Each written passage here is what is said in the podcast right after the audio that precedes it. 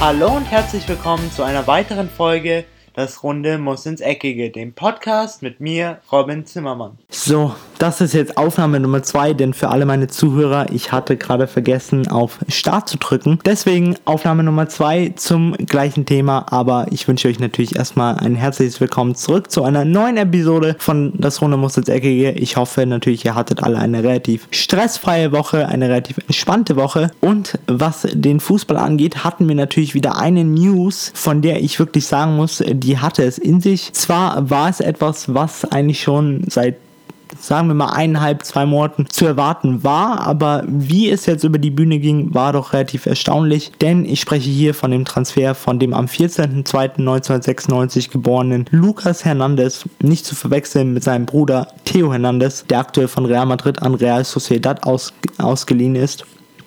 Denn der FC Bayern verpflichtete den französischen Weltmeister und Europa League-Sieger und UEFA Supercup-Sieger für sage und schreibe ein Gesamtpaket von 160 Millionen Euro. Hier muss man sagen, die 80 Millionen Ausstiegsklausel, die der FC Bayern ziehen musste und dann noch 5 mal 13 Millionen, also er kriegt ein Jahresgehalt von 13 Millionen plus gewisse Bonuszahlungen, die das Ganze dann noch auf 160 Millionen Euro heben könnten, wovon wir aber mal ausgehen können, denn ich gehe mal stark davon aus, dass der FC Bayern in den nächsten paar Jahren auch wieder Titel holen wird und eben dann werden diese Bonuszahlungen fällig.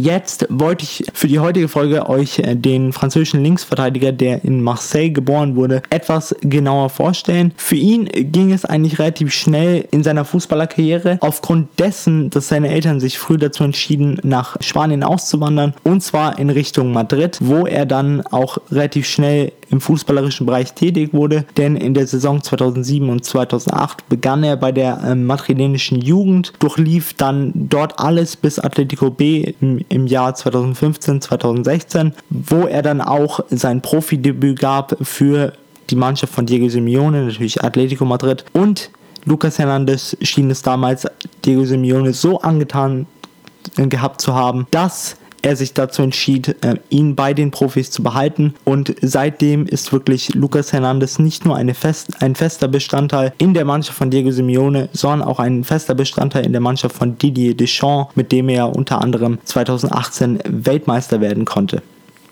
Jetzt ist natürlich die Frage aufgrund von eben dieser gewissen Ablösesumme, die natürlich nicht niedrig ist. Sie ist 40 Millionen höher als der davorige teuerste Transfer der Bundesliga. Das war damals Corentin Tolisso und Javi Martinez. Jetzt ist natürlich die Frage, ist er das wert? Viele sagen, Nein, weil es ist ein Abwehrspieler und so jemand sollte nie so viel wert sein. Ich muss sagen, man muss das Ganze immer aus der Perspektive des jeweiligen Vereins betrachten. Und wenn man das aus der Perspektive vom FC Bayern betrachtet, dann passt Lucas Hernandez doch eigentlich perfekt in das Beuteschema des FC Bayern, sage ich jetzt mal so, weil er eben genau den Ansprüchen oder die Sachen auf einer Checkliste abhakt, die der FC Bayern für die nächste Saison benötigt. Und zwar sind es die folgenden. Er kann sowohl Innenverteidiger als auch Linksverteidiger spielen. Beides Positionen sollte der FC Bayern oder eigentlich wird der FC Bayern sich dazu entscheiden, einen der drei Innenverteidiger, die sie aktuell haben, zu verkaufen. Wahrscheinlich, also hundertprozentig, entweder Hummels oder Boateng. Deswegen hier einen Backup zu holen mit Lukas Hernandez ist sehr schlau und dann auch noch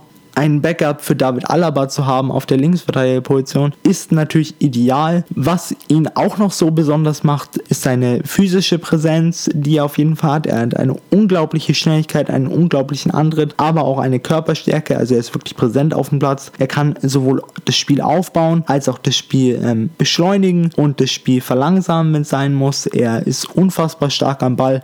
Er macht kaum Fehler und natürlich, wie ich vorhin schon aufgezählt habe, mit den diversen internationalen Titeln, die er schon seinen jungen 23 Jahren für sich entscheiden konnte, ist er natürlich auch ein erfahrener Mann für den FC Bayern, was sehr, sehr wichtig sein kann, wenn es darum geht, in den nächsten Jahren mal wieder den Champions League-Titel zu erringen. Jetzt ist natürlich die Frage, wo findet er Platz beim FC Bayern? Und ich dachte mir dann so, als ich den Transfer gehört habe, ja, wahrscheinlich Innenverteidiger oder Linksverteidiger.